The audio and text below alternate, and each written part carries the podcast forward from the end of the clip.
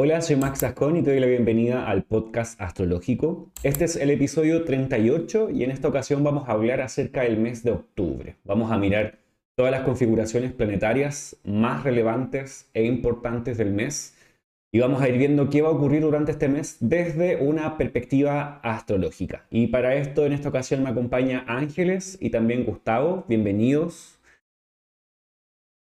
Hola Max, gracias. Un gusto nuevamente tenerlos acá. Gracias por la invitación. Y felizmente en esta ocasión podemos decir que vamos a grabar y vamos a aparecer los tres, no como la vez pasada que tuvimos un, pequeño problema con este Mercurio retrógrado. que podría decir que en varios episodios del podcast trajo ciertos problemas eh, técnicos, pero confiamos en que en esta ocasión no va a ser así. Y bueno, vamos a en esta ocasión hablar acerca de octubre. Vamos a ir revisando rápidamente las principales configuraciones. Hay muchas más, cientos de más configuraciones, pero estas son las, las principales. El día 4 de octubre, Mercurio se alinea en Libra o ingresa en Libra. Esta, esa misma semana tenemos a Venus ingresando en Virgo. Es un movimiento bastante especial, que ambos planetas ingresan a los signos de... Eh, el otro planeta, podríamos decir. Luego, a la semana siguiente, el día 12, tenemos a Marte entrando en Escorpio, en su propio domicilio. El día 14 tenemos el primer eclipse de esta temporada de eclipses que se acerca en octubre, que va a ser en Libra, eclipse de Sol. A la siguiente semana tenemos al Sol haciendo conjunción con Mercurio, Mercurio Cassimi. En esta ocasión Mercurio está directo. Ah, luego tenemos a Mercurio dejando Libra, entrando en Escorpio el día 22 de octubre. El día 23 de octubre el Sol entra en Escorpio, están todos yéndose a Escorpio. Y a esa misma semana, el día 28, tenemos el eclipse de Luna, un eclipse parcial, si no me equivoco, eh, que es en Tauro. ¿sí? Aunque tenemos a los nodos en Aries y Libra todavía tenemos esta suerte como de eh, que se comparten los, eh, los eclipses entre los dos ejes, entre Aries, Libra y Tauro, Escorpio. Así que ahí tenemos lo que fue, lo que va a ser, perdón, octubre, durante eh, lo que siguen en estos días, todas las configuraciones que vemos en los cielos, que son bastantes, son bastante ingresos, cambios, como que el panorama cambia bastante. Pero antes de irnos de lleno a octubre, vamos a revisar y recordar un poco lo que fue septiembre. Quizás traer a la mente algunas de las cosas que sucedieron en este mes y todo lo que ha sido septiembre hasta el momento que estamos grabando este video. Así que no sé si hay algo de septiembre que a ustedes les gustaría como comentar, que haya sido interesante, que hayan visto como algo importante. Creo que en principio una de las cosas más relevantes de septiembre fue como el cambio de en particular Mercurio y Venus, que estaban retrógrados y ya empezaron a su movimiento directo, primero Venus y luego eh, Mercurio, que de alguna forma eh, comienza como a moverse de forma importante la atmósfera que habíamos estado viviendo, particularmente en agosto con un montón de cosas retrógradas, porque si bien en septiembre Júpiter empezó a retrogradar, es distinto, digamos, cuando los planetas que naturalmente se mueven más rápido ya empiezan a, digo poco a poco porque todavía estaban muy lentos, pero al menos ya empezando a, cambiar de dirección.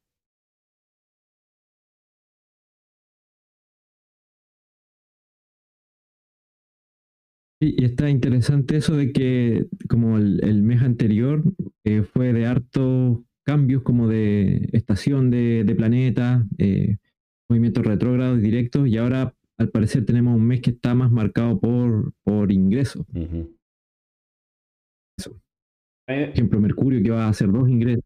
Sí, Mercurio comienza, eh, sale de su retrogradación, se volvió directo y de inmediato empezó a tomar velocidad súper rápido.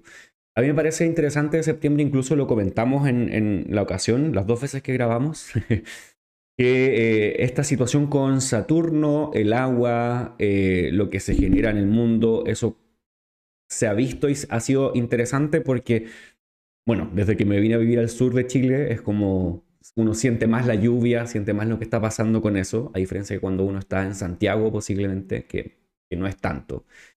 Y eh, vi hartas noticias de lugares en el mundo que estaban teniendo muchísimos aluviones, em, lodo por todas partes, situaciones de agua y sufrimiento, podríamos decir, debido a eh, catástrofes acuáticas sobre la Tierra, podríamos decir. No necesariamente en el mar, aunque hay cosas en el mar también posiblemente, pero también eh, desbordes, eh, mucha lluvia y en otras ocasiones puede ser incluso sequía. Entonces, lo que comentábamos en, la, vez anterior de este, la situación con, con Saturno retrogradando en Pisces, y también todos los planetas que están pasando por Virgo, que están haciendo oposición a este Saturno, quizás en cierta forma activan esta eh, cualidad saturnina pasando por, por, por, este signo de Pisces, eh, un poco corrompiendo a través del agua o el agua misma y trayendo un poco de, pérdida y sufrimiento a través de, estas situaciones. Y me pareció interesante porque ha sido aquí en Chile, creo que en, América del Norte también, en Europa, en el norte de África o en África mismo.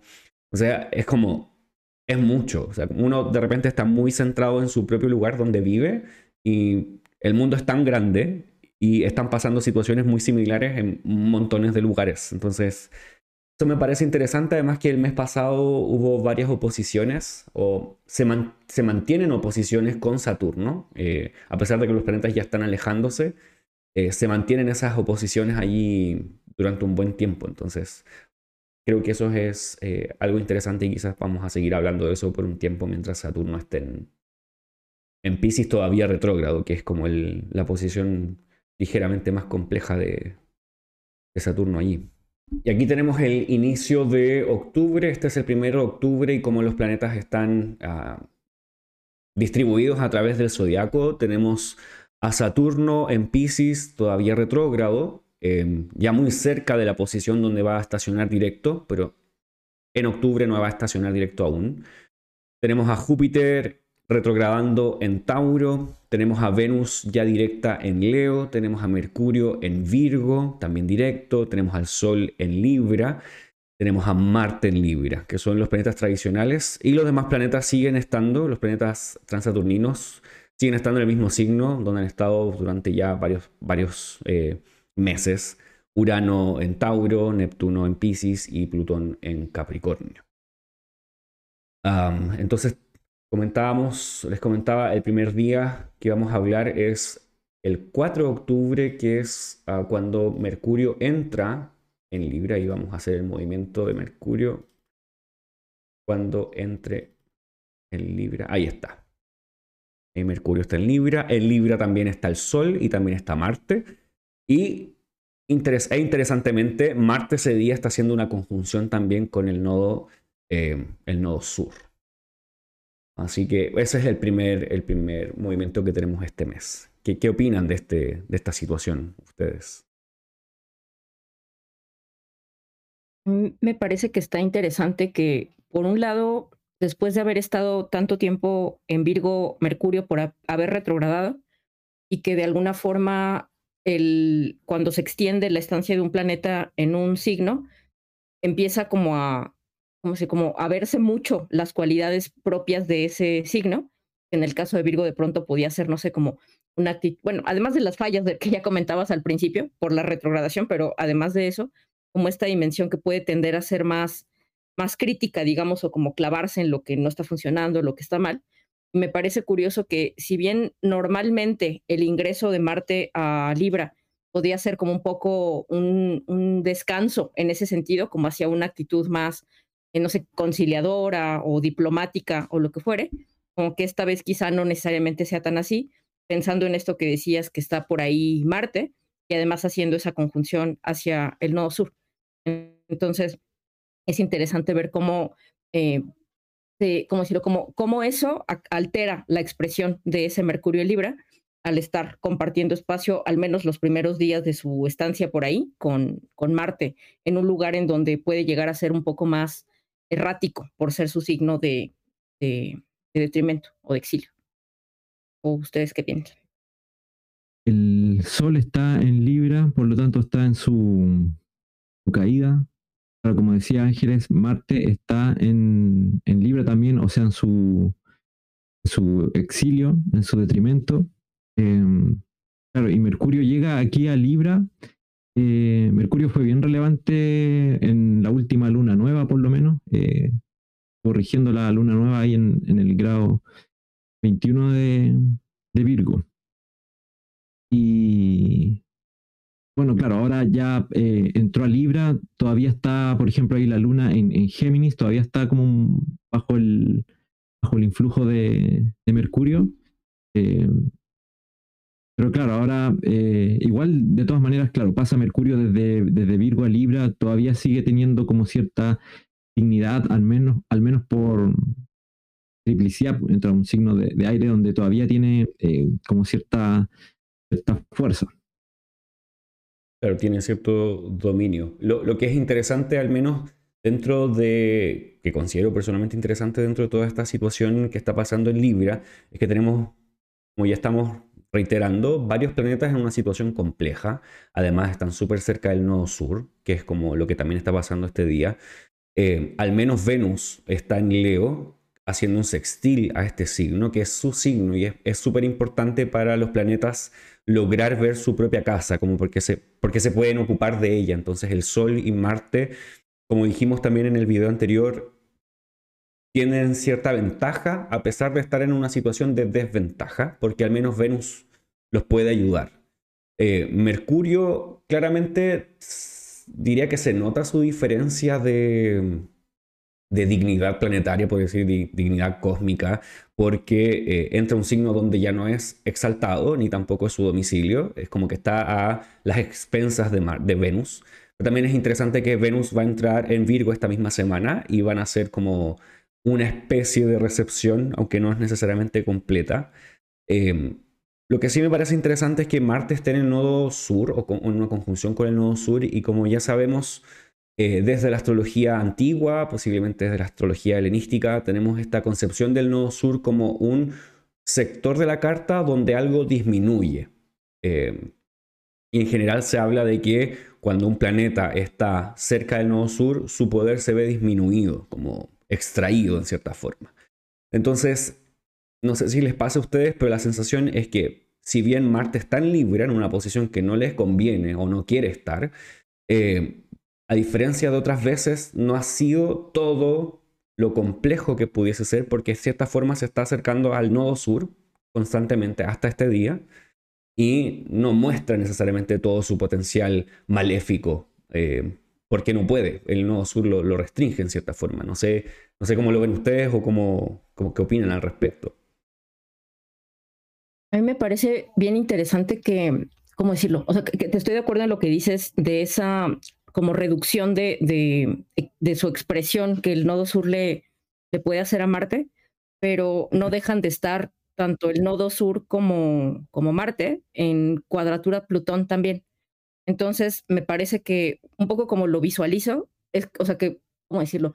Como que hay una fuerza ahí que puede llegar a ser muy intensa, que busca catarsis, pero que al mismo tiempo no necesariamente sabe muy bien cómo hacerlo, porque justo el, como decirlo, que Marte esté debilitado, pero dentro de su debilitación también tenga como la restricción por ahí del nodo sur, puede ser algo eh, favorable en el sentido de lo que comentas, como de no hacerlo tan explosivo o tan destructivo, pero creo que también en términos de la experiencia puede llegar a ser un poco eh, complejo, como administrar la intensidad sin tener muy claro como qué, mm. qué hacer con ella o cómo, cómo administrarla, digamos. No sé si eso tiene sentido para ustedes. Sí, yo veo, es, un, compleja la situación de, Marte, claro, por lo que estamos hablando eh, con respecto a su dignidad esencial, ¿cierto? Como que está en, exilio, pero también está súper cerca del, Sol. Eh, no sé si está siendo visible en, al anochecer, yo no, me he fijado, pero tal vez ya está bajo los rayos del Sol. De hecho, por grados, cuando se considera como se estandariza eso y se dice a 15 grados, eh, me parece que ya está bajo los rayos del Sol como bajando. De hecho, aquí está bajando los rayos. Mm. ¿Ah? Aquí está bajando a los rayos. Ya, claro. Entonces, claro, eh, también en ese sentido está entrando como en el fin de un ciclo, va a volver a ser una conjunción con el Sol.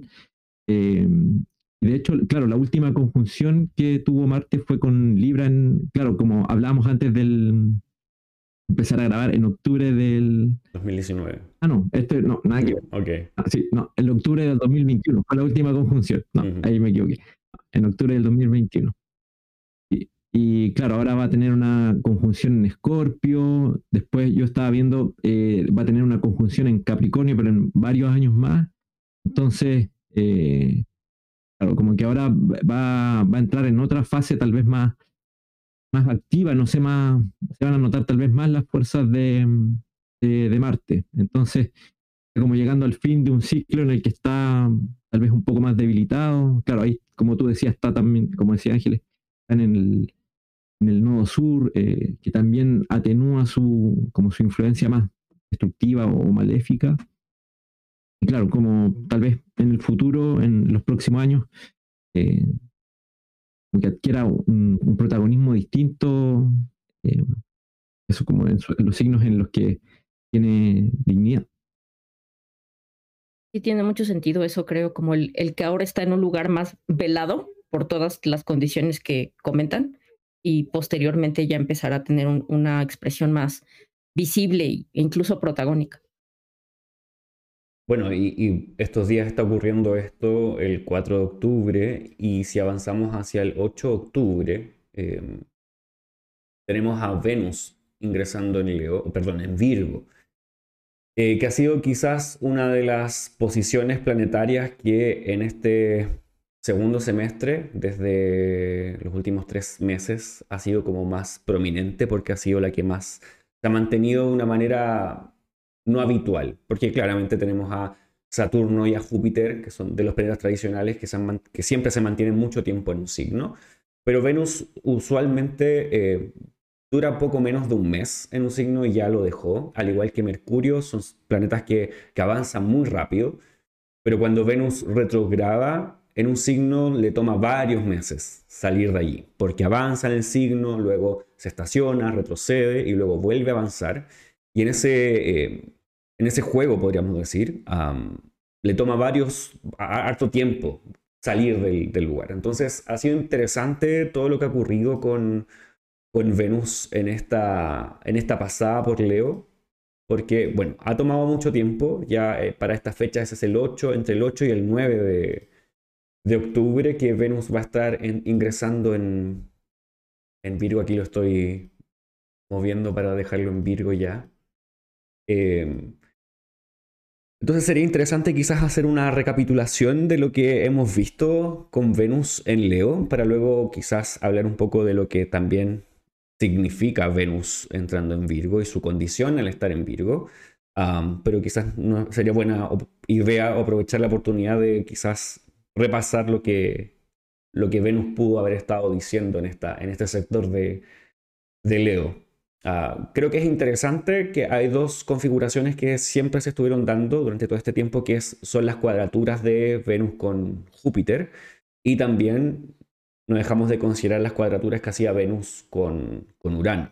Que todo esto pasó varias veces, como una, después otra, después otra y varias más. Entonces, eh, son varios movimientos que podrían traer bastante tensión, roce, fricción entre estas dos áreas del zodiaco, principalmente si las llevamos a, la idea de lo que está pasando en nuestras propias cartas natales o en nuestra propia vida. Entonces, ¿qué, cosas a ustedes les hace sentido, les hizo sentido con este Venus en Leo y retrogradando en este lugar y con estas configuraciones eh, peligrosas?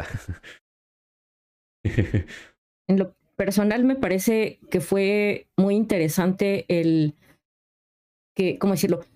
Por el grado en donde retrogradó Venus, técnicamente todo el tiempo estuvo en Leo, como decías, ¿no? Porque eso no necesariamente es así, porque puede retrogradar en un signo y luego regresarse o lo que fuere, que era de pronto algo que había estado pasando en previas retrogradaciones de Venus en Leo, y en esta ocasión sí fue Leo todo el tiempo. Y por lo tanto, como bien decías, eh, fueron técnicamente cuatro meses de, Venus en Leo, o serán, ahorita todavía está ahí, em, pensando que ingresó desde junio y pues hasta, hasta octubre es que ya va a salir de, de ahí.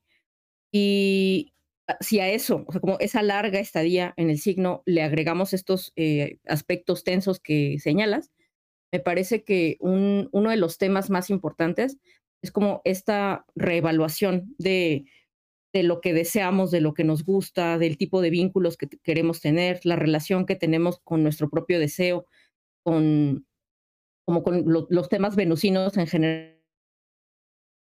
Y como bien decías, eso respecta en nuestra carta en particular. Pensaría que justo ahora estamos por vivir una especie de, no sé si necesariamente resolución sea la palabra, pero por lo menos sí dar un paso, digamos como ah, ya tuvimos oportunidad para reflexionar, para, como decirlo, como experimentar ciertas tensiones que nos llevan a, a analizar lo que necesita ajustarse en nuestra vida en ese sentido. Y pues ahora será cuestión de instrumentar en cierto sentido esos reconocimientos que hayamos tenido a lo largo de, de estos meses. Mm, ¿Ustedes qué, qué piensan? Gustavo, ¿quieres hablar tú? Sí, me, sí, me parece interesante eh, como ese, ese cambio del que está hablando Ángeles, claro, como eh, tomar en cuenta esta, retrogradación y esta, esta permanencia más, eh, más duradera de, Venus en Leo como, como también algo que define un, un ciclo. Eh, porque después, claro, eh, Venus va a estar directo mucho tiempo, pero de alguna manera, claro, uno puede decir esto que ocurrió aquí en Leo en este año tal vez marca algo también hacia el futuro. Entonces, puede ser que esta reevaluación de eh, claro, de nuestro deseo, de aquello que nos causa placer o, de, nuestro deseo, y, cómo eso se vincula, no sé, con nuestra necesidad de reconocimiento o de, aparecer en el mundo, que son temas que podemos vincular con Leo, cómo eso ahora va a ir transformándose en los sucesivos, eh, en el avance de Venus como a través de los siguientes signos del zodiaco. entonces, por ejemplo, ahora, como dice Ángeles, Virgo, entonces cómo eso Em, cómo yo busco eh, técnicas o formas concretas en las que poder eh, expresar eso que, deja Venus en, Leo en mí. Me, parece muy interesante también que todo este viaje de Venus eh, a través de Leo haya contenido esta, esta imagen de las celebridades y todas las rupturas y recomienzos de relaciones. Y es posible que eso también lo hayamos visto no tan solo en gente súper famosa, sino que también en nuestro entorno, eh, porque claramente Venus invita a eh, entender quizás el simbolismo de las relaciones, de la armonía, el amor, cómo nos vinculamos. Eh, y diría que no necesariamente solo el Leo, sino que cada vez que Venus retrograda en cualquier signo va a tener esta tendencia a mostrar cambios posiblemente en nuestros vínculos, en cómo eh, nos generamos uniones con otros o como los demás también eh, se vinculan entre ellos. Si pensamos en que estamos viendo nuestra propia carta natal, Venus no necesariamente siempre va a hablar de nuestras propias relaciones, podrían ser otras personas. Entonces, me parece interesante que, eh, o al menos personalmente lo vi como muy latente, como tanto en lo que está sucediendo como en el mundo en general, en como las celebridades y famosos y gente afuera, también como en el entorno cercano, cómo se modifican en cierta forma las, las relaciones y eh, cómo eso también puede afectarnos principalmente a nosotros. No, no, sé, no, sé, si necesariamente como lo que pase con las celebridades o con los famosos afuera nos termina afectando tanto a nosotros mismos, eh, porque también es algo como súper súper lejano. Eh, porque al final nosotros fuimos una imagen proyectada acerca de ellos, pero esto también podría haber traído como cambios en, nuestro propio, en nuestra propia forma de, relacionarnos con este tema de los vínculos, el amor, la armonía, reconciliaciones, quiebres, todo este tipo de, de relaciones. Y bueno, la forma en que Venus ahora se encuentra al entrar en Virgo es bastante diferente a lo que pasa en Leo. Porque en Leo, Virgo no tiene ninguna cualidad especial, podríamos decir, más de las que le entrega el signo de Leo, pero El signo de Leo es un signo masculino o activo, eh, diurno, donde Venus solamente tiene una porción de un, confín, un espacio que ves ahí en el diagrama, que son estos espacios pequeñitos, donde tiene un poco más de dignidad o se encuentra un poco más cómoda, para decirlo de otra manera. Pero en Virgo, eh, Venus tiene dos cualidades que son bastante interesantes. Una es que Venus en Virgo se encuentra en el signo contrario a su exaltación eso en astrología le llamamos su caída, depresión o detrimento. Cualquiera de estas palabras podrían ser útiles para entender esto. Y es como que Venus se encontrara en cierta forma encarcelada, como que no tiene mucha movilidad, no, no está tan fácil para ella actual, actuar, perdón, porque el espacio donde está habitando ahora es un poco incómodo. Es como que las herramientas que tiene a la mano posiblemente no le gustan y también son pocas, son escasas. Entonces tiene que valerse de, eh, como de muchas formas que son escasas para poder actuar.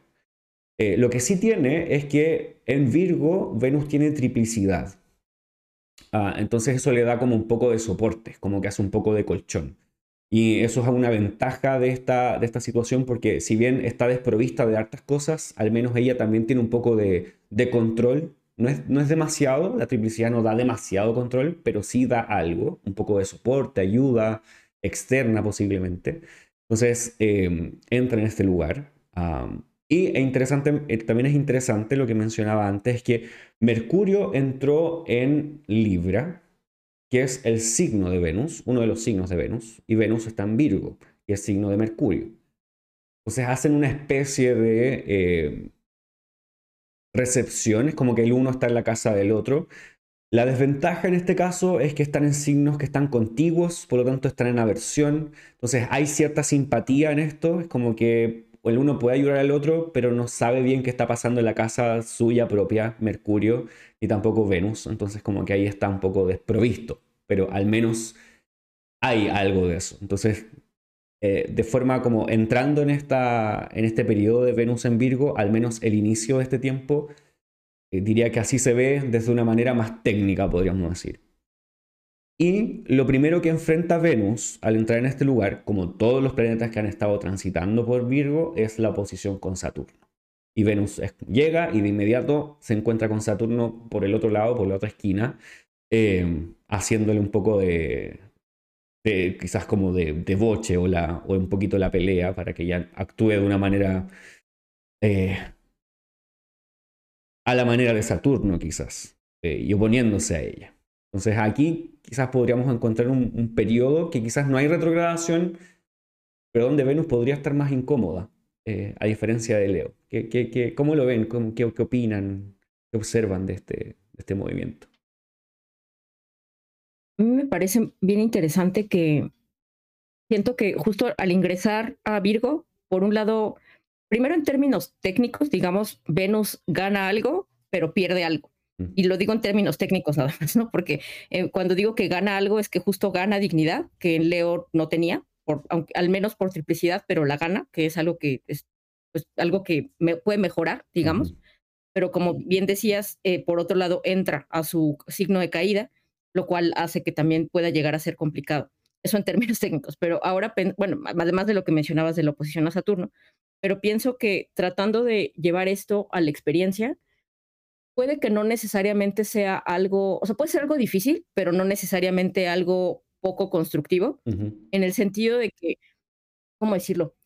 Después de estar conectando, con eh, la cualidad más solar, como, como decía Gustavo, por ejemplo, quizá el reconocimiento que busco o lo que yo deseo por mí, para mí o lo que fuere, está perfecto hacer ese, ese análisis o lo que fuere, pero al mismo tiempo, para vincularnos o para conectar con otras personas o, o de alguna forma encarnar los, los temas venusinos, no todo puede partir solamente de la referencia del yo, que es algo más solar en términos generales.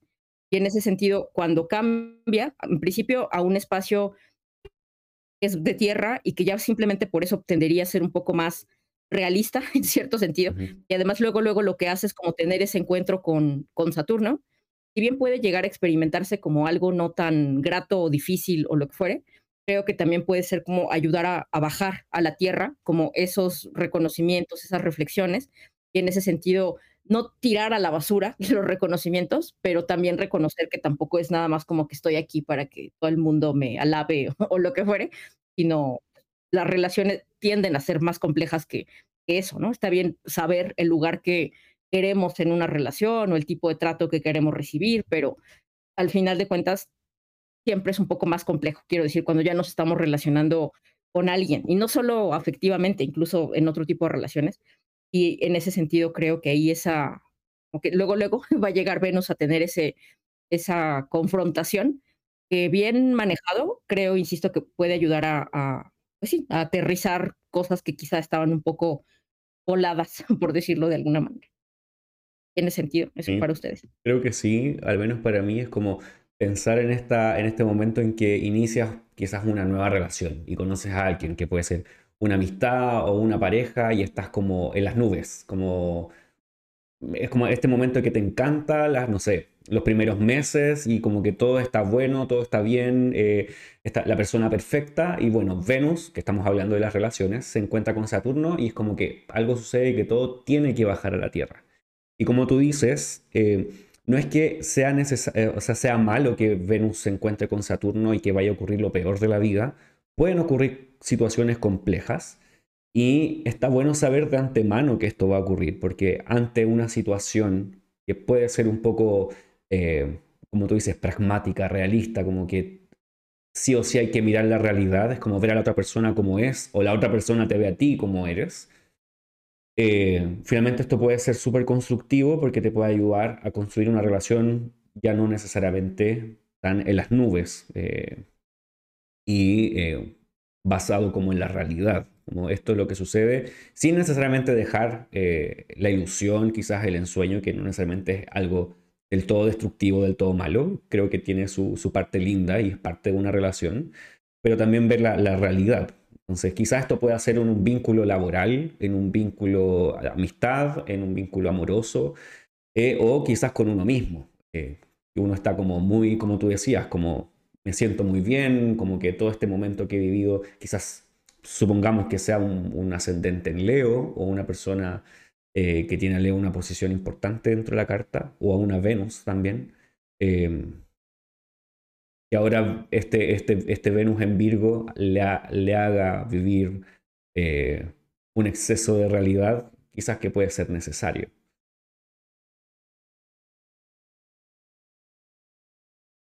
Y, lo último que yo quisiera acotar es que, eh, claro, la oposición siempre significa esta rivalidad o esta tensión, pero en este caso eh, Venus de alguna manera tiene un poquito más de autoridad sobre Saturno, por el hecho de que Saturno está en Pisces y por lo tanto en la exaltación de Venus. Entonces ahí ella tiene un poquito más de fuerza, yo lo veo así, como para contrarrestar este, como esta oposición de, Saturno o, lo que es aspectos más destructivos de Saturno. Y además, Saturno está en Pisces, que es domicilio de Júpiter, eh, y Júpiter está en Tauro, que es domicilio de Venus. Entonces, Venus está como, como con entregando recursos o, em, sí, o entregando sus fuerzas tanto a Saturno e indirectamente a través de Júpiter también eh, vuelve como hacia Saturno. Entonces, eh, como que tal vez este choque de realidad em, puede como llevarse adelante o ser algo en lo que uno descubre finalmente también cómo preservar ese, ese placer o ese, o ese gozo que indica Venus. Está interesante lo que dices porque Venus y Júpiter se han encontrado durante varios meses por cuadratura, mientras Venus estuvo en, en Leo, y ahora que está en Virgo, y esto incluso va a suceder el día 22 eh, de octubre, ya adelantándonos un poco al mes, eh, Venus va a ser un trígono con Júpiter. Eh, y eso es como, me lo imagino como todo lo que sucedió en Leo, que fue quizás complicado con esta retrogradación, que implica, como lo que ya hemos hablado, eh, reconsiderar varios asuntos, temas. En este momento va a llegar a un trígono eh, hacia el 22 de octubre, que es como quizás una resolución más grande, como llegar a un acuerdo donde las cosas como que toman un poco más de forma Claramente está una, la dificultad de que es, es Virgo, entonces quizás se nota que esto es ya mucho más eh, ordenado, pragmático, no, no, tan como, entre comillas, volado por, por lo que podría ser en Leo. Em, pero me da la impresión de que es un, un, un, momento quizás donde, si bien Venus es detenida por Saturno, es como, a ver, paremos el asunto. Eh, después como que recibe esta suerte de ayuda de parte de Júpiter, que está, como tú dices, eh, exactamente en, en, la, casa de Venus, en una de las casas de Venus. Entonces, parece ser un, momento importante al menos hacia el 22 de, de octubre. Bueno, entre medio van a suceder otras cosas que vamos a ir hablando, pero al menos ese tema me parece interesante y cómo se va a ir gestando durante el mes de octubre. Vamos avanzando. Tenemos, eh, bueno, esta oposición entre Saturno y Venus ocurre el día 10, 10 de octubre. de lo que hemos ido hablando. Gustavo, ¿querías hablar? Ah, ya. Eh, y hacia el día 12 de octubre, dos días después, tenemos a Marte dejando Libra entrando en el signo de Escorpio. Y Marte cambia completamente su situación cósmica, podríamos decir, en este signo, porque ya no está en Libra donde está en antítesis a su propia casa, que es Aries, o en el signo donde encuentra exilio, sino que ahora se encuentra en su propia casa, en su propio lugar, su domicilio, que es Escorpio, su domicilio nocturno. Entonces, su forma de expresión en el cielo es bastante diferente, entonces ah, cambia un poco la forma en que vemos a este Marte. Em, ¿Cuáles son sus, eh, pensamientos a través de, esta, configuración, este ingreso de Marte en Escorpio? Mm, pues en principio me parece que es bastante interesante que Marte es el regente del Nodo Norte y en ese sentido al cambiar a, a Escorpio, muchas de las transformaciones que ese Nodo Norte de alguna forma está buscando catalizar, volviendo a lo que decíamos antes, pueden empezar a ser eh, poco a poco más notorias o más visibles, porque si bien ahí posiblemente todavía Marte no sea visible, al menos ya gana mucha dignidad, mucha, mucha, porque en esos primeros eh, grados de Escorpio, no solamente su domicilio, sino que también tiene ahí su término, además de la dignidad de triplicidad. Y una de las primeras cosas, o la primera cosa que hace es ese trígono a, Saturno, lo cual, digo, no siempre necesariamente es algo constructivo, pero el, el poder maléfico, digamos, de alguna forma se, se potencia y dependiendo de muchas cosas puede llegar a ser, la, parte que veo que puede ser favorable de esa relación entre Marte y Saturno, que Marte llega como a, activar, digamos, a, Saturno, aunque también, digo, depende que le active, quiero decir, ¿no? Pero finalmente hay ahí como una, una comunicación fluida entre ellos dos y algo que también me parece que puede ser eh, favorable es que despuésito de, de hacer o perfeccionar esa, ese trígono con Saturno hace eh, pues un sextil a Venus, lo cual me parece que también está bueno que haya como una comunicación eh, simpática, digamos, entre, entre ellos dos, eh, lo cual creo que es cierta, cierta ganancia, digamos, en, en términos de, de, la influencia que puede llegar a tener Marte. ¿Ustedes qué piensan? Yo concuerdo con, con lo que están diciendo, con lo que está diciendo Ángeles. Eh, y también eh, me llama la atención que, claro, no tiene la imagen de, eh, de Marte, claro, ¿cierto? Como el, el maléfico, ¿cierto? Como un, un maléfico, pero hay textos en los que las delineaciones de, de Marte en, en, su propio domicilio en realidad son como bastante positivas, ¿sí? como, como que prometen, por ejemplo, fama. Claro, fama, honor, talento, eh, por ejemplo, ahí encontré habilidad en la geometría, como cosas así.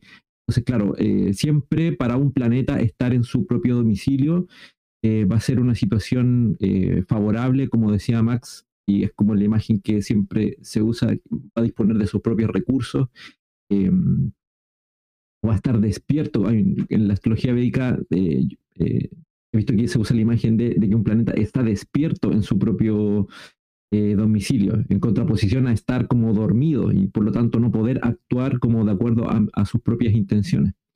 Entonces, sí, como veo interesante también eso, ese trígono eh, que, va, que va a ocurrir con respecto a Saturno. Como decía Ángeles, coincido también que hay como una activación, em, claro, entre dos maléficos, habría que ver como qué, qué va a pasar ahí, pero también el trígono como implica esta, esta amistad o esta cooperación, eh, puede que también produzca, claro, situaciones un poco de, fricción o conflictivas, pero que se traduzcan en, avances finalmente de acuerdo a los temas involucrados en la carta de, cada persona.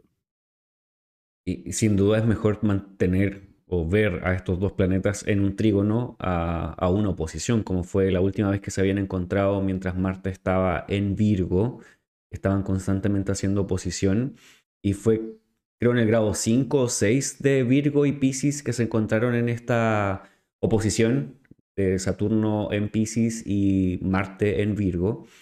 En este momento tenemos solo a Venus en, Virgo transitando y tenemos a Marte en una posición sumamente ventajosa. De hecho, Marte es el que en cierta forma comanda esta, este trígono. Entonces, él, él está como en una posición donde, donde gana en, cierta forma a, Saturno, porque es un trígono que él hace como superior. Eh, y, también encuentro interesante esto de que Primero, cada planeta que está en su domicilio, exaltación, trígono, tiene más fuerza, más poderes y las delineaciones son mucho más favorables. Em, a diferencia de lo que Marte podría hacer en Libra o en, o en Cáncer o quizás en Tauro, eh, por estas situaciones más complejas que tiene, aquí podríamos esperar una cara más amable de este planeta aunque lo amable de Marte no es lo amable de Venus, eh, porque sigue siendo Marte y eso es algo que uno tiene que considerar. Eh, él, sigue siendo Marte.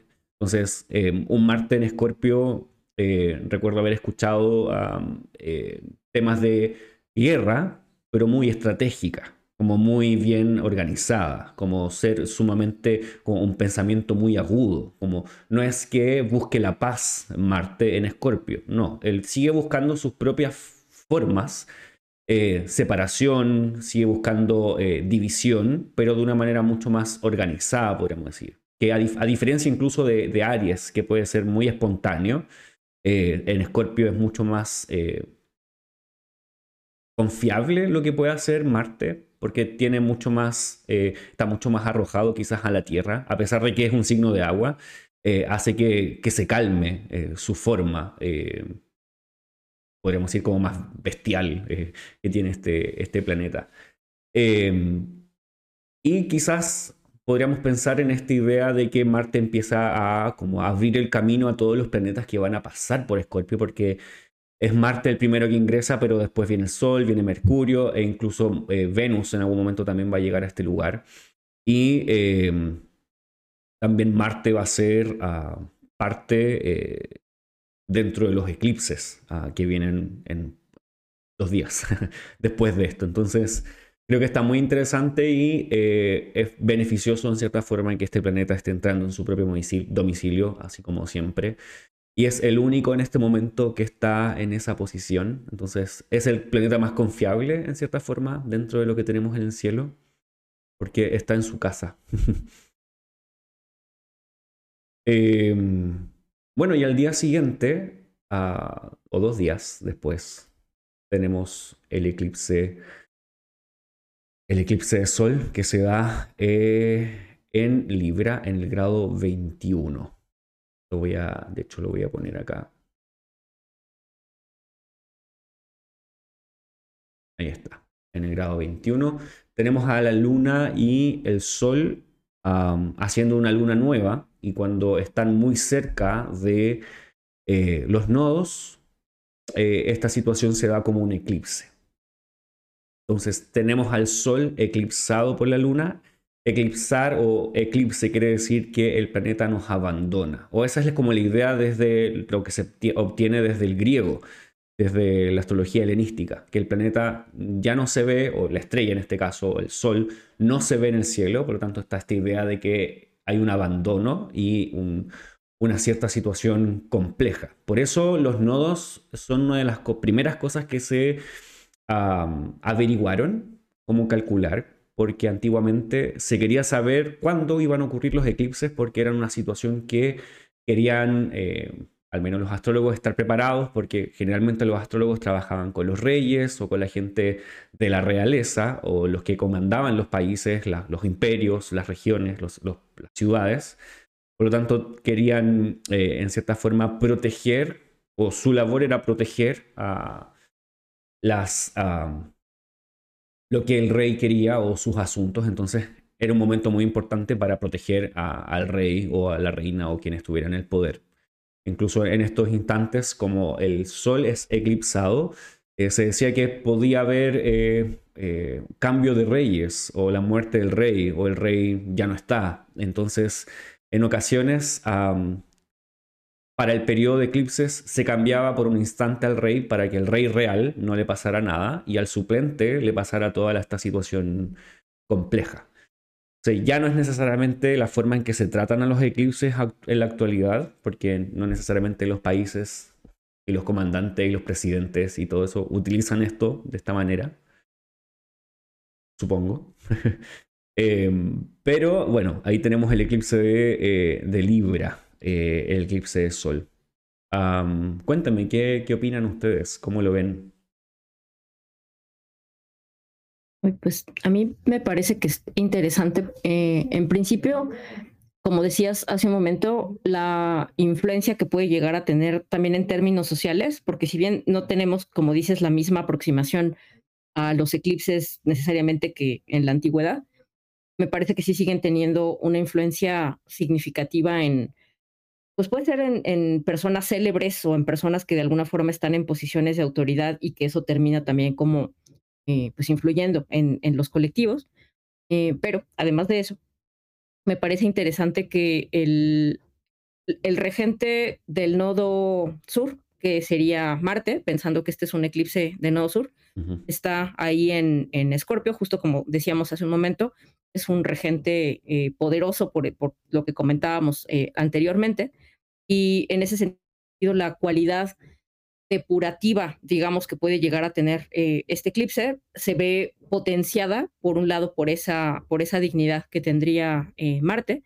Pero me parece interesante también que, digo, perdón, el regente del, nodo, norte. del norte, perdón, lo dije al revés.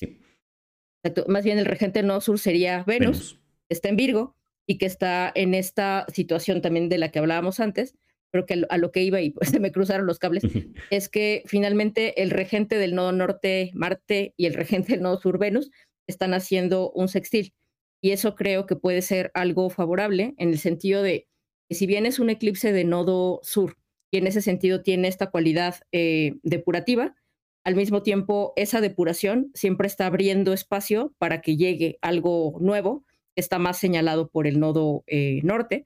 Y en ese sentido, creo que puede ser eh, algo favorable, insisto, que estén como en una comunicación armónica ambos, a pesar de que el regente del nodo sur, más bien que sería Venus, no esté necesariamente en la posición más eh, favorable en cierto sentido, en especial porque, ah, bueno, si bien ellos dos están en comunicación, es interesante que ambos están en aversión al eclipse como tal, porque están en los, en los signos contiguos si bien Marte es el que está más cerca, tanto del nodo sur como de, del eclipse en sí mismo, tampoco está tan, tan, tan cerca, bueno, del nodo sur capaz, pero no, no necesariamente del, del, eclipse en sí mismo. Entonces también es, es ¿cómo decirlo?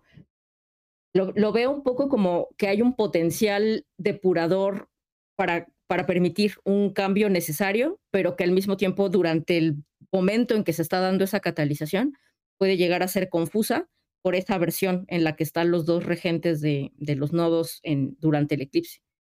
No sé si eso tiene sentido para ustedes. Y, es interesante también que no tan solo ellos dos están en aversión, sino que los otros dos planetas que son Saturno y Júpiter también están en aversión al, al, al, eclipse. O sea, en cierta forma no hay nadie viendo el eclipse más que Mercurio, que también está eh, en Libra y está muy cerca, o sea, está casi que conjunto al, eclipse. Eh, pero también, eh, a pesar de que Júpiter y Saturno no están en contacto directo con, el eclipse, ambos están haciendo trígonos a los regentes. Saturno sigue haciendo trígono con, con Marte, aunque está un poco más separado ya y Venus está acercándose poco a poco a este trígono con Júpiter. Entonces, no, no veo que necesariamente esté todo perdido, pero eh, la indicación de que sea en aversión o que haya aversión siempre implica que hay un poco menos de agencia. Como que esto se da como, como por sí solo, es como que es un, sector un poco aislado dentro de, todo lo que está ocurriendo quizás en el, en nuestras vidas o en el mismo eh, cielo en, la banda zodiacal allí. Eso al menos lo veo, lo veo bastante interesante. ¿Eh, ¿Tú, Gustavo? Sí, no, eh, me quedé mirando, claro, cosas que no, no había observado del, del, del, mapa. Y sí, está muy interesante todo lo que dicen. Por ejemplo, esto de, claro, lo que tú dices, no, no, no hay nadie observando finalmente el, el eclipse salvo eh, Mercurio. Y claro, esto que pasa entre finalmente los dos, los dos maléficos y los dos benéficos, están ambos en trígono como rodeando este eclipse. Eso también está muy, o sea, en trígono al menos por eh, eh, casas de signo completo. Entonces, eh, está muy, muy interesante y claro, y esto que dice Ángeles de que finalmente está eh, Venus y, Marte como los regentes del, de los nodos, eh, de alguna manera, claro, igual están en un, en un sextil. Eh, entonces, claro, no, no ven directamente al, esto que está ocurriendo, pero por lo menos mantienen una relación armónica de ellos y claro, eso podría como entregar como un potencial más, eh, más positivo o más constructivo dentro del, de lo que va a ocurrir. Eh, eso. diría que está. Eso, eso, que comentan me da. Ay, perdón. Te interrumpí, Max. Bueno, solo iba a decir que me da algo de esperanza porque la aversión, como decías, creo que es un poco que se puede sentir como no sé qué está pasando y no tengo el control sobre lo que está pasando, pero a estar bien. Igual y es como mi hipismo, pero lo que quiero decir es que hay mucha armonía entre los, o sea, los planetas que están rigiendo la, al eclipse y el apoyo que están teniendo, eh, ya sea, bueno, de otros planetas, quiero decir. Pienso también que puede ser algo favorable el que a pesar de que la aversión que tienen los planetas hacia el eclipse y en particular los regentes se pueda reflejar como falta de claridad o incluso la sensación de no tener el control sobre lo que está pasando, a últimas los resultados pueden ser favorables en términos de esta preparar el camino para algo nuevo que es necesario y, y finalmente eh, quizás sea mucho optimismo, pero me parece que puede ayudar ahí como esa configuración y que esa sensación de confusión o de falta de control no es necesariamente algo que solo se siente durante el eclipse, sino en el proceso que el eclipse va catalizando, digamos, ¿no? Y que en ese sentido está bueno tener cierta paciencia si se empieza a sentir como esa confusión o esa eh, sensación de no tener el control sobre lo que está pasando, eh, ya que los planetas que rigen el eclipse al menos están comunicados entre sí y apoyados por, por otros planetas. Y bueno, siempre tener en cuenta que los eclipses hablan también de un periodo que no es necesariamente el eclipse mismo, sino que es un periodo que se abre para seis meses. O sea, no es solo ahora, sino que el resultado de lo que va a ocurrir ahora se puede ver en unos meses más. Y en general son posibles cambios que se ven drásticos y que no necesariamente los veíamos venir de la manera en que ocurren, sino que se eh, manifiestan o se muestran eh, en situaciones que quizás nos llevan a un punto que no era lo planificado, no era lo que teníamos como objetivo, pero nos mueve. Entonces, eh, ¿qué piensan ustedes que serían buenas consideraciones para tener en cuenta eh, si este eclipse va a ser importante para alguien, según, no sé, su carta natal o algo así? ¿Qué, consideraciones tendrían ustedes eh, para decir, sí, mira, este, este eclipse va a ser importante para ti por tal y tal asunto. O no, o no va a ser necesariamente tan mm. importante. No sé, Gustavo, pero yo soy un poco fascista de la, de la relevancia de los eclipses, eh, porque pienso que lo que los hace relevantes, en principio, es si, por ejemplo, suceden en conjunción a algún planeta en nuestra carta y además una conjunción cercana, eh, máximo 5 grados, pero de preferencia 3 o menos. Y por otro lado, si ya sea alguna luminaria eh, o en este caso el signo de Libra están activos, ya sea por profección, por algún otro sistema de, de regencia del tiempo, o bien porque alguien tiene el ascendente en Leo, en Cáncer o en Libra, o, eh, ¿cómo decirlo? Y en la medida en la que se van acumulando cosas, desde mi punto de vista, se va haciendo más intensa todavía la, la influencia. Si, si, yo solamente tengo una característica, va a ser más notorio. Si voy sumando como distintas características, digamos, no sé, tengo el ascendente Libra y es mi signo activo por perfección y además me cae cerca de un planeta o no sé, de alguna manera pues se, va haciendo como mucho más eh, notorio, intenso, ineludible, digamos, lo que el eclipse esté señalando, pero lo contrario puede ser que los cambios sean más, bastante más sutiles o incluso en ocasiones imperceptibles, si de plano no nos está tocando nada, ni es un signo que tenemos activo, ni los planetas que están de alguna forma involucrados forman parte de la, de la configuración.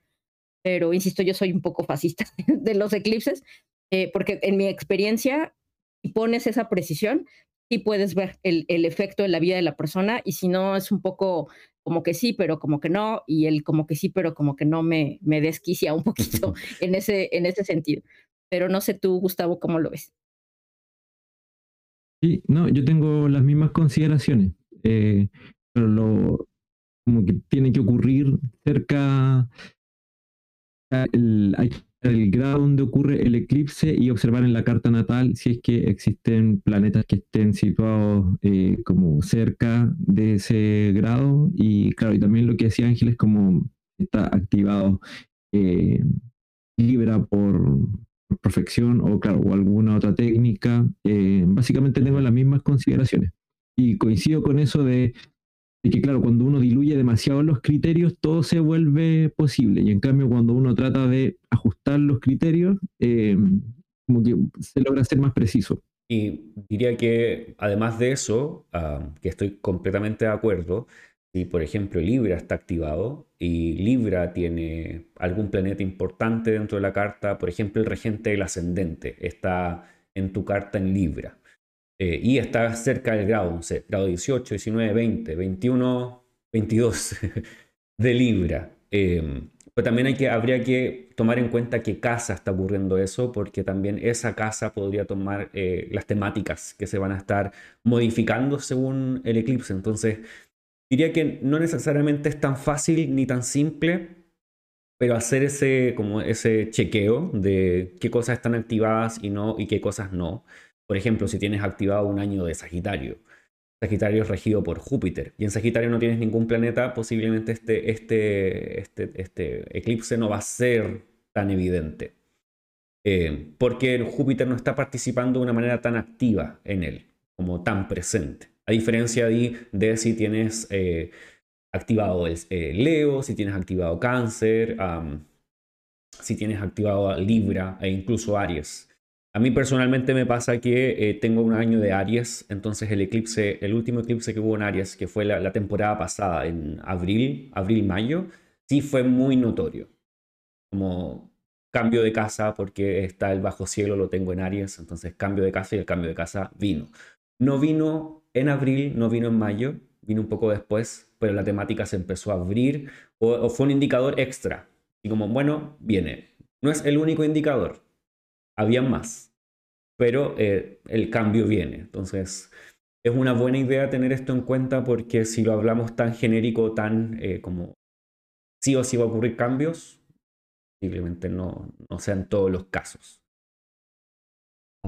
Claro, porque también ahora que comentas las casas, algo que creo que no, no puntualizamos tanto es también la, la angularidad, es decir, tienes activo esto o lo que fuere, pero además eh, Libra o los signos cardinales son angulares en tu carta, también es otro criterio que le, que le suma, ¿no? Como a ese, a ese botecito, digamos, de si le va sumando, le va sumando.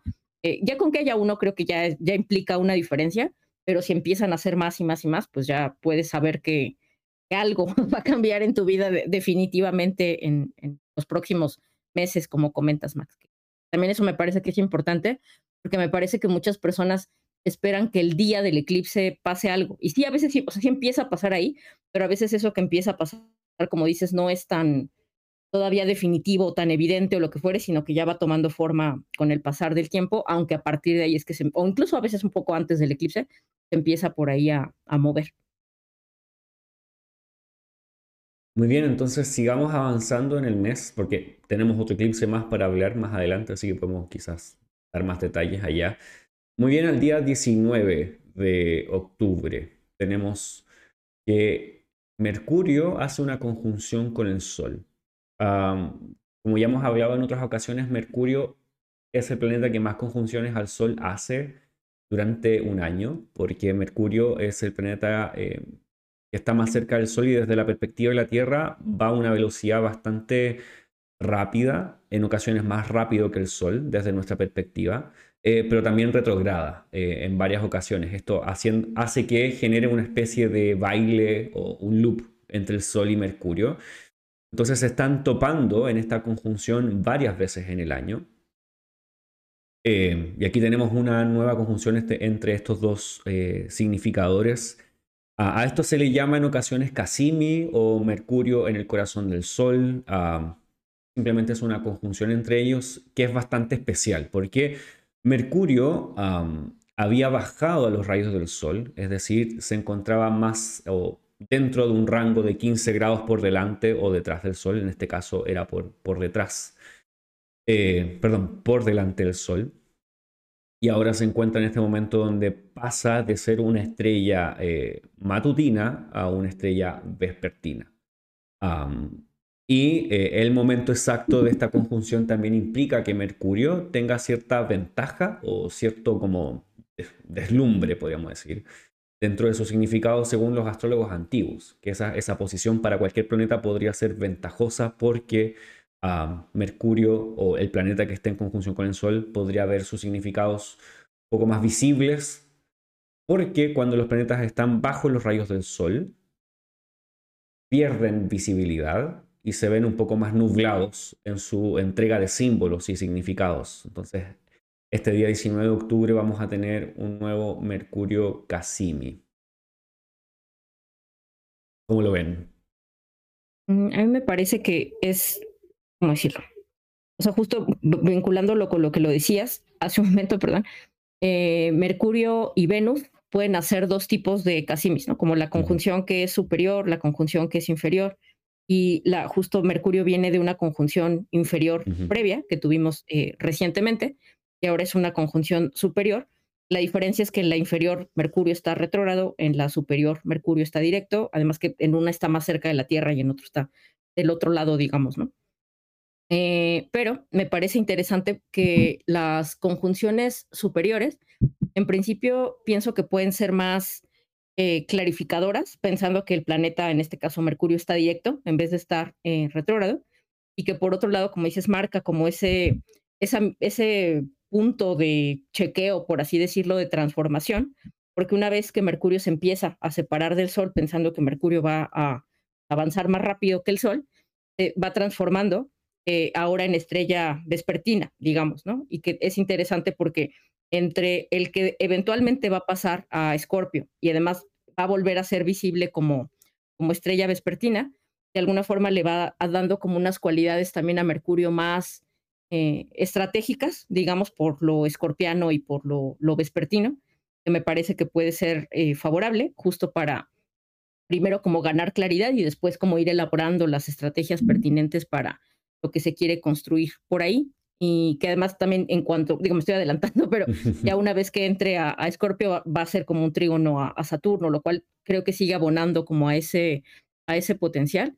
Y en principio, justo como, eh, o sea, concretamente en cuanto a la conjunción de, de, Mercurio con el Sol, creo que sí puede ser una, como que puede ser más notoria esa, ese ganar claridad, que a veces cuando el planeta está retrógrado, a pesar de que haga conjunción con el Sol, no necesariamente se llega tan inmediata o tan clara o fácilmente a esa, a esa claridad, porque si bien en ambos casos sigue habiendo una, un reinicio, digamos, o una revigorización del planeta en cuestión, en una puede ser un poquito menos claro y en el otro puede ser más, eh, sí, más claro, digamos.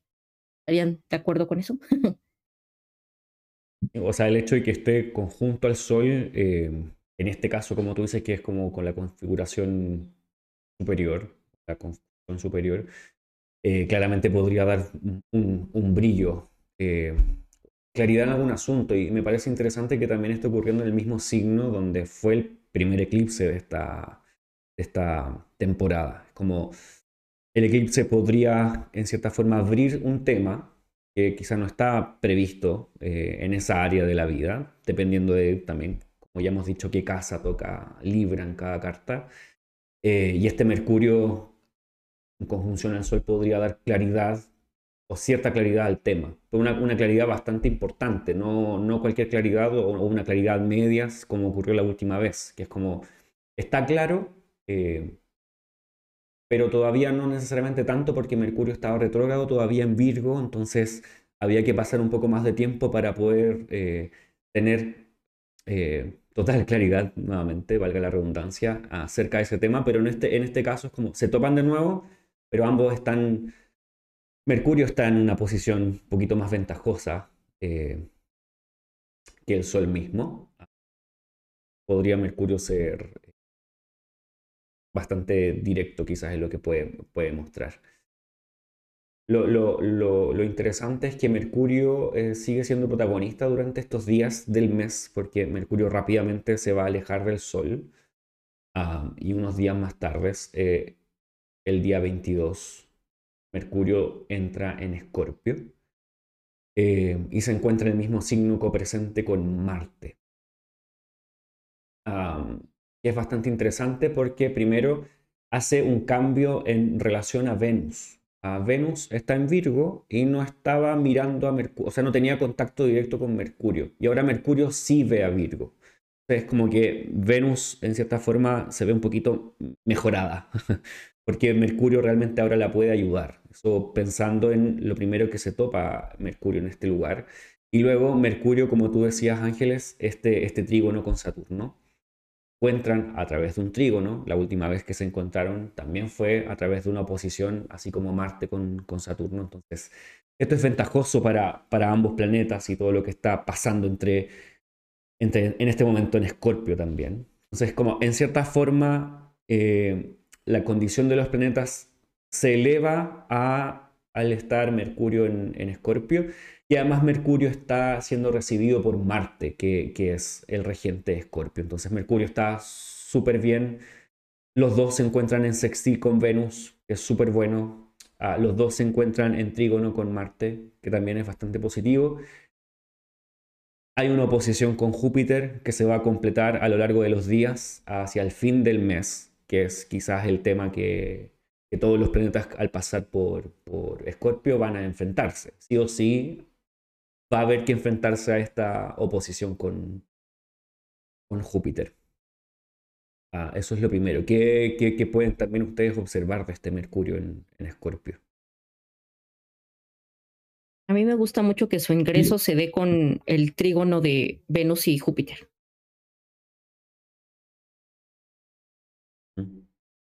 Justamente este día. Claro, coincide. Es el mismo día, sí. Sí, no, yo en realidad iba a reafirmar lo que tú eh, habías dicho, Max, que, claro, eh, pasa justamente Escorpio y va a estar con Marte, o sea, va a estar recibido por Marte, que ya tiene dignidad en Escorpio.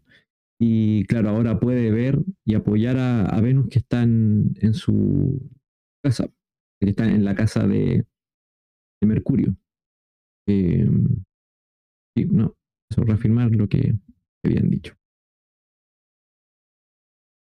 Bueno, y el trígono que ocurre también es, sí.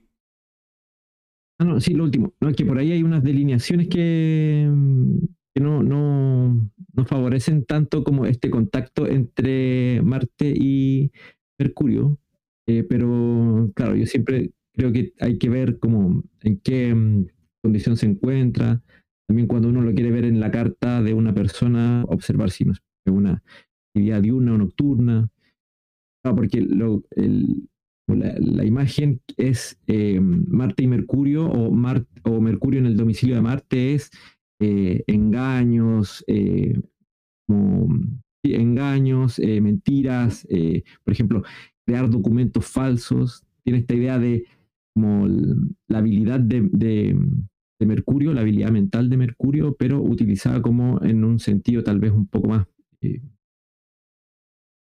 maléfico o que tiende a hacer daño. Pero eso, como digo, yo creo que siempre hay que considerar varios factores para poder como decidir eso. Eh, y creo que también puede ser una, una, una alianza eh, que favorezca, no sé, desarrollo de, de estrategias, eh, que fue en algún momento un tema que estuvimos conversando. claro, un pensar mucho más orientado hacia el logro de, de, objetivos y, y, de utilizar, claro, estrategias para, para conseguirlo. Ángeles, ¿qué, qué opinas tú? Yo, yo ya opiné, es que creo que me adelanté un poco antes porque mm, justo creo que lo que es más interesante es eso que ya señalaba ahora Gustavo de la como el potencial estratégico que va ganando Mercurio por tanto por estar con, en Escorpio apoyado en cierto sentido con su regente Marte por ahí y además estar eh, aproximándose a eventualmente reemerger como estrella eh, vespertina. Y, y, y, bueno, el trígono que está haciendo a Saturno por ahí. Y, que finalmente estoy de acuerdo en lo que dice eh, Gustavo también como ese potencial eh, como conflictivo, digamos, que puede llegar a tener la, la unión de Marte con, con, Mercurio, pero pienso que también, ¿cómo decirlo? Como que, o sea, viéndolo como a nivel personal, si bien puede ser importante estar pendientes para no ser víctima de la maliciosidad de alguien más, por un lado de lo que sí podemos como nosotros eh, decidir es aprovechar esa configuración para lo que también ya decía Gustavo, ¿no? Como quizá tener conversaciones eh, difíciles para resolver problemas, que puede ser incómodo, que puede llegar a ser un poco brusco, un poco, no sé, como, pues sí, incómodo o confrontativo, pero que a final de cuentas también necesario para avanzar, para resolver, para, no sé, cómo salir de algún tipo de, de conflicto o lo que fuere, que también creo que puede ser constructivo en ese sentido. Y bueno, esta, esta configuración podríamos decir que se ve un poco acentuada porque eh, el día siguiente, unas horas después, el Sol va a entrar en Escorpio y ahí está. No pasó un poquito más de un día y el Sol ya está en Escorpio. Y el Sol podríamos decir que llega a tener las mismas configuraciones que ya vivió Marte y que ya vivió Mercurio, que es este trígono con Saturno, este inicio de esta oposición con Júpiter y el sextil con Venus. entonces, en este momento podríamos decir que todos los planetas se ven los unos a los otros al salir todos los planetas que estaban en Libra y entrar a Escorpio, ahora todos los planetas tienen contacto entre sí.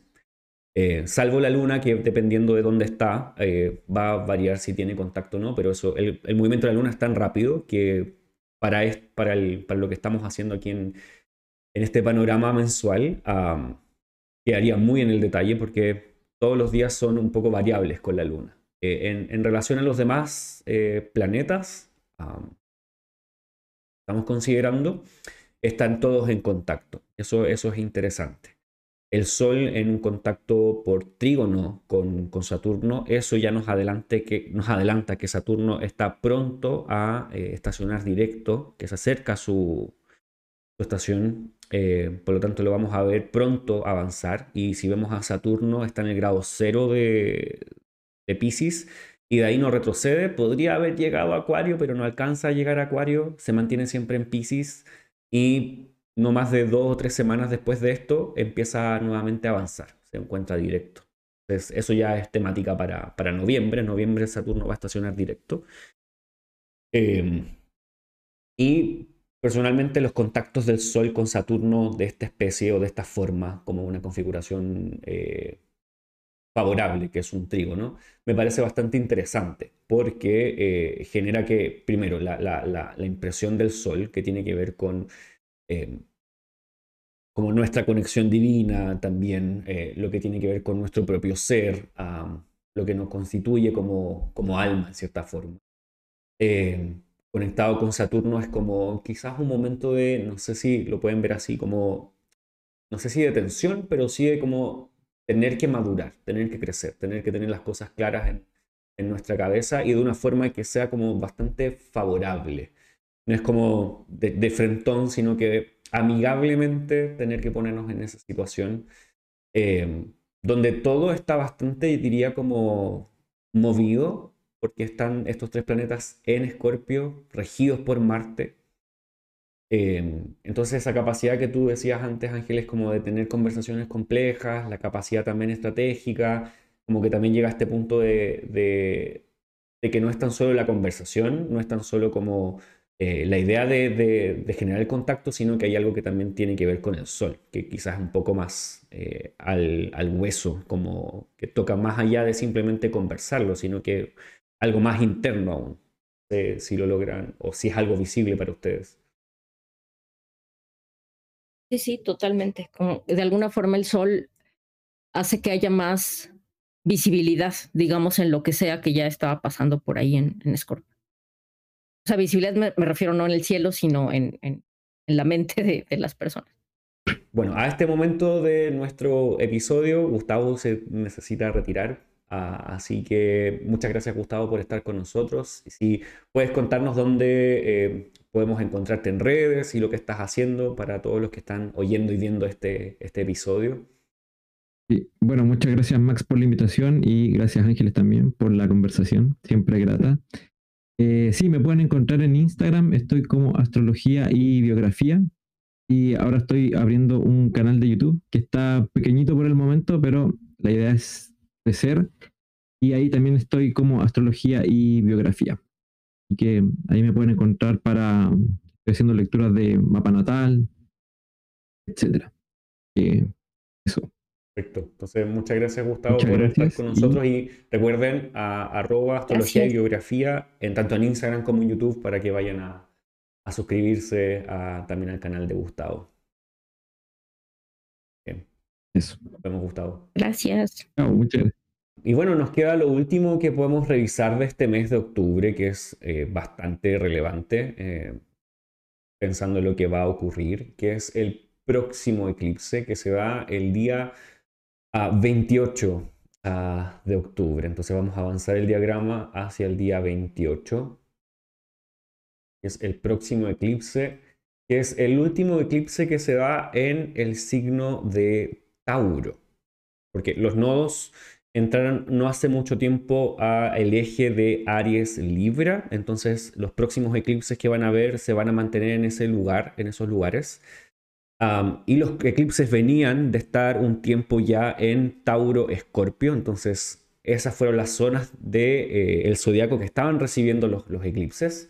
Y ahora definitivamente este es el último en Tauro y los próximos van a ser la próxima temporada va a ser solamente eh, Aries Libra. No hay ya Escorpio Tauro se despide, podríamos decir, de, esta situación de eclipses que podría ser bastante bueno en cierta forma porque descansan de los eclipses, estas zonas de, podríamos decir, del zodiaco y también de nuestras cartas natales. Entonces quizás son áreas que podemos de cierta forma sacar cuentas, saber qué han sido los cambios, hacia dónde ha ido eh, la dirección eh, aunque por los próximos seis meses todavía Tauro va a tener esta influencia del último eclipse que va a ser eh, este día 28 eh, de octubre. Entonces, ¿cómo, es la, ¿cómo se ve todo esto en el cielo? Bueno, tenemos los nodos todavía están, bueno, están, perdón, en Aries y Libra en el grado 24. El Sol y la Luna están en el grado 5 de, Escorpio y Tauro. De hecho, vamos a modificar esto para que se note un poco mejor. Ahí está. Escorpio y Tauro. Tenemos en Escorpio tenemos a Marte y Mercurio, que ya hemos hablado de ellos estando en este signo, y están próximos también a hacer una conjunción, están casi unidos en el cielo. Eso también es muy relevante. Diría que ya están en conjunción porque están a menos de un grado, están a minutos uno del otro. La luna está acercándose a Júpiter. podríamos decir que este, este, eclipse es totalmente diferente ya partiendo de esto con el eclipse de Libra, porque aquí están todos los planetas participando. porque la luna se está acercando a Júpiter, eh, la luna se viene separando de un trígono, o sea, de un sextil con, con Saturno, Saturno está haciendo un trígono con todos los planetas en, en Escorpio y Venus está haciendo eh, sextil con los planetas en Escorpio y trígono con los planetas en Tauro. Entonces, ah, está bien interesante este eclipse, como que da la impresión de que ahora sí, todo el movimiento se da ahora, eh, lo que se quería saber se sabe. ¿Cómo lo ves eh, este eclipse de luna? Bastante interesante porque además de esto que comentas que ya de por sí mismo es lo suficientemente interesante, también eh, me llama la atención que en principio de esta segunda temporada de eclipses de este año, Venus es la regente de ambos, pero en, el anterior estaba era un eclipse de nodo sur y ahora es un eclipse de nodo norte. Entonces, aunque son eclipses, digo, además que uno era de sol y otro de luna, también cambia como el hecho de que uno tiene una dimensión más... Eh, depuradora, el anterior, y este una dimensión más como de ya aventar el cambio, por así decirlo, pero al mismo tiempo ambos están siendo primariamente regidos por, por Venus, lo cual sobresalta mucho su, su influencia. Y en ese sentido, como dices, creo que acá es bastante más auspicioso, en cierto sentido, el que Venus sí esté mirando a, al, al, eclipse en sí mismo y que también esté haciendo un aspecto armónico al menos de signos completos hacia lo que está pasando en, en Escorpio. Y bueno, y con Júpiter, eh, si bien ya separándose y ya no tan cerca, también de signos completos está haciendo un aspecto armónico, lo cual me parece que está bueno porque lo que me parece más, no sé cómo decirlo, como intenso, digamos, de, de la situación, es que la oposición entre Marte y Júpiter está prácticamente exacta en el momento de, del eclipse, ¿no? Quizá no es todavía perfecta, o bueno, viene ya como de la perfección, ¿no? Porque ya Marte está un poquito más adelante, pero siguen estando en el mismo grado, lo cual me parece que ahí de pronto es como donde puede mm. como salir más chispas, digamos, pero definitivamente creo que sí hay, como tú decías, como ya más claridad, un impulso hacia la transformación, y considerando que es un eclipse de luna, lo vería mucho como quizá el ir integrando o digiriendo las cosas que se empiezan a mover desde el eclipse anterior para de alguna forma ya como ir asumiendo como estas transformaciones que necesitan ser catalizadas. ¿Qué piensas? Em, sí me hace como, eh, se me hace muy interesante que hayan, estas, estén presentes estas oposiciones entre, eh, perdón, Júpiter y Marte y Júpiter y Mercurio. podríamos decir que podría esto presentar ciertos conflictos con personas más jóvenes, personas trabajadoras, em, personas de autoridad, eh, pensando en qué tipos de personas podrían simbolizar tanto Marte, Mercurio y Júpiter, presentándose desde este, de esta oposición. me da la impresión de que esta luna, eh, si bien es un eclipse de luna, o sea, aquí hay una situación con la luna. La luna se ve un poco afectada por estar ausente del cielo. Eh, al menos la Luna recibe o está muy cerca de Júpiter, que para la Luna siempre es una ventaja, un beneficio, es como eh, una posición que ella quiere, podemos decir, está cerca de Júpiter. Se, lleva muy bien, es como una, una, una conjunción armónica, además en el signo de exaltación de la Luna. Eh, por lo tanto, quisiera ver una buena situación para la Luna eh, en, esta, en, esta, en esta posición. Y Marte, que, está haciendo la posición, también está muy bien planteado. Entonces, posiblemente diría que hacia los próximos meses hayan situaciones que necesiten y requieran mucha energía de nosotros en equilibrarlas, a estas dos áreas. ¿Cómo se equilibran? Porque da la impresión que el área de Marte, perdón, de Escorpio, y dónde está Marte claramente, y el área de Tauro, y dónde está la Luna, van a tirar una para cada su lado, para cada lado, perdón. Como que cada una va a estar muy potente, eh, muy evidente, y va a ser quizás difícil equilibrar estas dos áreas de la vida, eh, la, de Escorpio y la de Tauro, dependiendo de, de dónde quepan, donde caigan en nuestra, en nuestra carta natal. Pero me da la impresión de que va a ser bastante evidente eh, todo este movimiento. Así que pienso que puede ser un, un periodo de un cambio posiblemente con bastante fricción y con el requerimiento de generar equilibrio y que posiblemente no va a ser fácil, pero las herramientas al menos yo creo que van a estar presentes. Eh, debido a que los planetas están en una posición relativamente, relativamente mejor que incluso en el, en el eclipse anterior. Sí, totalmente. Y también esto que dices me hace pensar que, mm, ¿cómo decirlo?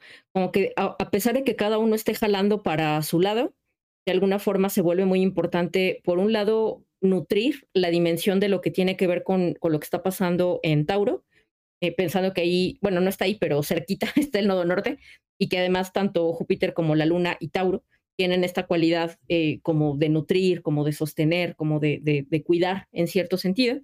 Y creo que eso es muy importante porque todo lo que, toda la energía, digamos, que puede demandar lo que está pasando en Escorpio y ese deseo como sea de avanzar o de lograr algo o de resolver, qué sé yo, como algo que está pasando allá, a pesar de que pueda parecer contradictorio, me parece que sí es importante nutrir lo que está pasando acá para también poder sostener la energía de lo que sea que esté pasando en, en Escorpio, digamos, ¿no? Como que aunque pueda parecer un poco contraintuitivo para una oposición. Creo que hay, hay un punto eh, como importante en lo que dices, como eh, parece que todo es contradictorio, porque están los puntos como demasiado en su, en su, en su polo. Como este punto de acá está apuntando muy hacia allá y este otro está apuntando muy hacia lo suyo. Y quizás la contradicción es algo difícil de eh, dejar de verla como contradictoria. y quizás va a permanecer como una contradicción. Entonces, quizás la sugerencia o el pensamiento allí es, cómo equilibrar esa, esas dos áreas que van a estar posiblemente bien evidentes durante un buen, buen tiempo, son los próximos seis meses. Em, y bueno, eso tenemos respecto de los, de los eclipses. ¿Te gustaría como agregar algo más al respecto? Eh, pues creo que lo único que agregaría es que me parece también este eclipse una oportunidad para, ¿cómo decirlo? Como para depurar lo que sea que está pasando en el área de Escorpio para que pueda eh, reemerger como empoderada, digamos, pero que como dices, esa empoderación de alguna manera se tiene que reconciliar con la necesidad de nutrir y cuidar lo que está pasando en, en el área de Tauro y que finalmente el hecho de que Venus como regente de, del eclipse esté ya también acercándose a, salir de, Virgo, eh, es interesante porque pues, se está moviendo como mucho por ahí y en los meses posteriores creo que los cambios que va, ¿cómo decirlo? Los cambios que cataliza el eclipse se van a ver muy reflejados con esos movimientos que Venus vaya haciendo también en los meses posteriores. Bueno, pronto, en un par de meses, Venus ya va a estar en, en mismo. Eh, avanzando. Bueno, y los demás planetas también se van a haber movido casi todos del lugar que los vemos ahora. Em, pero sí, eh, está interesante lo que viene en este, en estos eclipses y, en este eclipse, y como este es el último que se da en este eje, quizás también la oportunidad como de tomar un último, una última decisión, quizás en estas áreas, una decisión evidente, porque ya esta área, al menos de parte de los eclipses, ya no va a ser tan, tan visible. Posiblemente Tauro siga teniendo cierta como influencia porque está todavía Júpiter allí y al menos... Eh, Urano. Y claro, y tenemos para un buen tiempo con, con esos, esos planetas allí. Entonces, ah, movimiento en Tauro hay, pero al menos de parte de los eclipses que vienen indicando estos cambios radicales, cambios bruscos, eh, fuertes, que pueden resultar en términos bastante constructivos y positivos, dependiendo de cómo cada uno va tomando esos cambios. Em, de al menos de esa manera ya no van a, estar presentes. Entonces está, bastante interesante este último eclipse eh, del año. De todas maneras, vamos a estar mirando estos eclipses relacionados con las cartas natales o los ascendentes, así que ese es un video que también durante octubre vamos a estar viendo, así que para que también lo, lo esperes allí. Así que, bueno, Ángeles, tus redes, cuéntanos dónde encontrarte. Muchas gracias, Max. Pues en principio en mi sitio, que es delcaosalcosmos.com, sino en Twitter estoy como arroba tweet astrológico o en Instagram como arroba madame-anshelik. Y si no, también pueden mandar un correo a soycaosycosmos.gmail.com por si les interesa por ahí alguna lectura o lo que fuera. Y muchas gracias por la invitación, Max. Muchas gracias a ti por estar con nosotros hoy día. Y recuerden que nos puedes encontrar en Instagram como el podcast astrológico. Y también me puedes encontrar a mí en mi página web, maxgascon.com. Eh, en los servicios puedes encontrar todo lo que también estoy haciendo, consultas de carta natal, pronósticos y todo eso. Y en Instagram también me encuentras como arroba uh, Max Astrólogo. Así que de todas esas eh, formas me puedes encontrar eh, en las redes y en, la internet. Así que bueno, espero que este sea un buen octubre, que eh, todo lo que se viene con los eclipses termine siendo ojalá favorable para todos nosotros. Y nos estamos viendo en un próximo video. Así que chau chau.